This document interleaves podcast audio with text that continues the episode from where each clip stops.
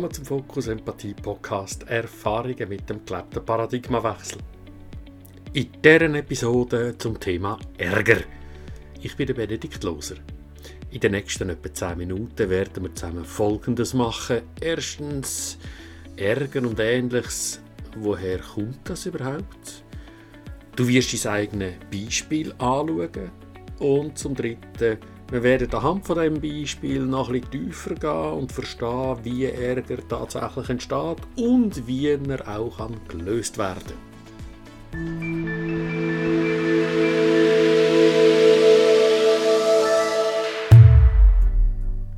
Wir können uns als Menschen über Verschiedenes ärgern.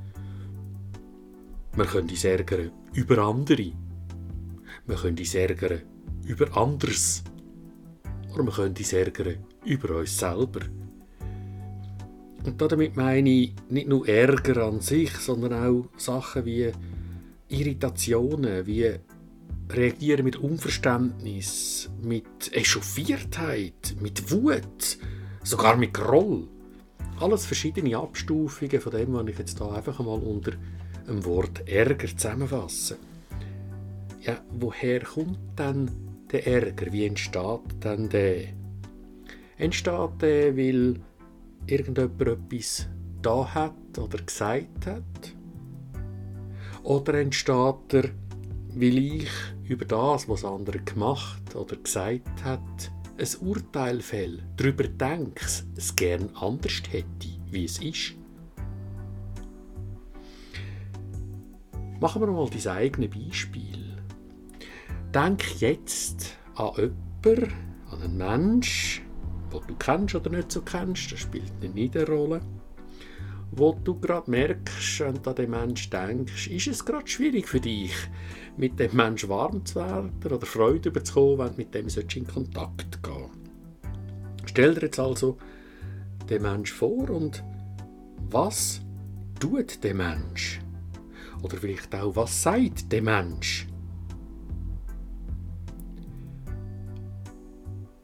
Und meistens ist das, was jetzt in deinen Gedanken ist, eben ein Urteil über den Mensch, deine Meinung und nicht so sehr, was der Mensch da hat oder gesagt hat.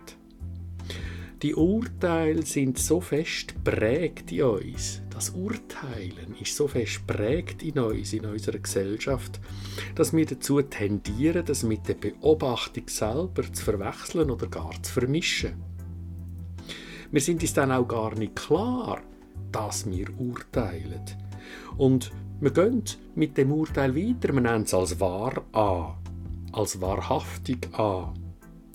Und aufgrund von dem haben wir dann letztlich Gefühl. Weil wir bewertet und uns dessen meist nicht einmal klar sind. Ja, alternativ könnten wir ja in dem Beispiel nochmal schauen. Was ist dann wirklich? Was ist wirklich da bei dem Gegenüber? Was hat das gesagt? Oder gemacht. Als seine eigene Tätigkeit, wo ich nichts dazu dichte. Wir kommen später nochmal auf das zurück. Gehen jetzt nochmal zurück zum, aha, woher kommt denn der Ärger? Also nicht nur, dass ich ein Urteil habe, ja, das ist sein, aber auch, dass hinter dem Ganzen ein Bedürfnis steht von mir, das nicht erfüllt ist in dem Moment. Und dass mein Ausdruck oder jeden Ausdruck von Ärger, Wut etc., jede Art von Angriff, Vorwürfen, dass das alles tragische Ausdrücke sind von nicht erfüllten Bedürfnissen. Und die nicht erfüllten Bedürfnisse sind höchstwahrscheinlich auch gar nicht bewusst und dass auch die Art von Verhalten, wo da gerade an den Tag gelegt wird, mit ärgerlichem Reagieren, auch kaum dazu beiträgt, dass das Bedürfnis irgendwie befriedigt würde. Ist also eigentlich noch ganz komisch, wie wir als Menschen reagieren, wenn wir mit Ärger reagieren. Das hilft nicht, unsere Bedürfnisse zu erfüllen. Ich mache mal ein reales Beispiel. Gehen wir davon aus, ich bin Vorgesetzter in einer Firma, in einer Organisation. Ich habe ein paar Mitarbeiter, die ich hier führen und äh, habe mit einigen oder einem von denen abgemacht, äh, was jetzt der Mensch zu tun hat, der Mitarbeitende zu tun hat. Und bis wann dass er das zu hat, beide sind einverstanden damit. Wundervoll. Jetzt ist Zeit, dass die Arbeit abgeliefert wird und die Arbeit wird auch abgeliefert, aber nicht in dieser Qualität und nicht so wie abgemacht. Schlechter als abgemacht. Und in mir hat es vielleicht Ärger, weil, ja, die Arbeit ist schlechter als abgemacht. Das ist ja doof. Der Mensch macht etwas nicht gut. Und der Ärger kann dann schnell da sein. Und vielleicht magst du jetzt noch mal reinhören in einen anderen Podcast über Mindset, weil dort schauen wir noch mal an, wie du als Führungsperson in dem Moment vielleicht auch dein Gegenüber siehst. Aber dort mal reinspüren und sagen, Moment, Bedürfnis. Was für ein Bedürfnis liegt darunter? In dem Moment, ja, in dem Moment, wo das kommt und nicht dem entspricht, was ich gemeint habe oder was ich gerne hätte und wo wir abgemacht haben, merke ich vielleicht, und es dämmert vielleicht, dass ich da äh, mehr Vertrauen bräuchte oder auch mehr Verbindung gerne hätte. Und es dämmert vielleicht, dass ich mir selber hätte können für mehr Verbindung sorgen können und dass ich das aber nicht gemacht habe. Ich habe nicht nachgefragt. Und vielleicht drüllen wir dann eine zweite Schlaufe im Ärger, weil dann bin ich vielleicht mich am verurteilen. Oh Gott, die hätte es machen sollen, habe es aber nicht gemacht. Und dann drüllen wir halt nochmal eine Schlaufe im Ärger gegen mich. Dennoch, was mache ich dann jetzt, wenn ich das erkenne, dass ich vielleicht Vertrauen und Verbindungen wähle? Ich könnte ja allenfalls mein Bedauern tatsächlich ausdrücken, dass ich gerne nachgefragt hätte, aber nicht habe. Hat mit mir zu tun, nicht mit dem Gegenüber. Dass ich das auch gerne tät, nachfragen, das nächste Mal, wenn wieder so etwas ist und wie es meinem Gegenüber, meinem Mitarbeitenden da damit geht. Und wenn du jetzt beim Zuhören so Gedanken hast wie, hey, muss ich denn da als Vorgesetzter Babysitten? Oder ähnliche Gedanken, dann magst du vielleicht doch nochmal den Podcast über Mindset hören. However, nochmal zurück zum eigenen Beispiel, wo du angefangen hast, an jemanden zu denken, wo es nicht gerade freudvoll ist, wenn du daran denkst. Wenn du kannst getrennt halten, was die Person tut, wie in meinem Beispiel die Arbeit abliefern, Punkt.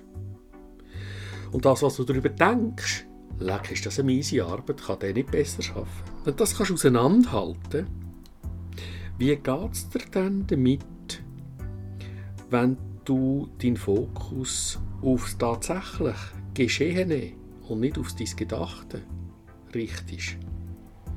Wahrscheinlich ist der Ärger schwächer oder du bist irgendetwas wie entspannter oder es hat ganz andere Gefühle um. Wahrscheinlich nichts mehr von diesen ärgerlichen Gefühlen. Und was könnte dann dein Bedürfnis sein in dem Moment, wenn dein Gegenüber tut, was tut oder sagt, was sagt? Wenn das Bedürfnis erfüllt wäre, wie gäch's denn dir? Wie gäch's dir wohler? Und Achtung, Bedürfnis haben nichts mit dem Gegenüber zu tun, was auch immer das Gegenüber macht oder soll machen, egal wie es reagiert, wenn du es versuchst oder es ansprichst. Wenn dir das noch nicht ganz klar ist, lass doch nochmal den Podcast über Bedürfnis. Und welche Möglichkeiten stehen dir jetzt, wo du die Bedürfnisse ein bisschen geklärt hast, überhaupt zur Verfügung? Und zwar dir. Dir selber zur Verfügung stehen die Bedürfniserfüllungsstrategien wo du kannst machen kannst, um dein Bedürfnis zu erfüllen. Nicht, was der andere kann machen oder soll machen. Der andere muss nichts verändern, er muss sich nicht entschuldigen, er muss nicht wieder gut machen, nichts. Es ist allein in dir. Was kannst du machen, um dein Bedürfnis zu erfüllen? Und so können wir uns selber sehr schnell entärgern, indem wir zuerst einmal feststellen, aha, ich urteile über eine Situation weil ich sie gerne anders hätte, bin mir nicht bewusst, dass darunter Bedürfnisse liegen, die nicht erfüllt sind und ich stehe auch gar nicht dazu und dafür ein, um die zu erfüllen. Ich drücke es dem anderen aufs Auge, er hätte es sollen erfüllen. Bin mir dessen aber auch gar nicht klar. Also nehmen wir doch unsere Verantwortung wieder zu uns selber, dass wir unseren Bedürfnissen klarer sind und die auch erfüllen. Vor dem Hintergrund, hurra, wenn ich erkenne, dass ich ärgerlich bin, was für eine wunderbare Gabe ich da habe. Zu merken, wenn ich auf dem Holzweg bin, dass ich denke, ein anderer hätte etwas machen müssen. Hoppla, ich bin da offenbar auf einem Holzweg. Wie wunderbar, das zu merken. Und mit dem viel Spaß beim Üben.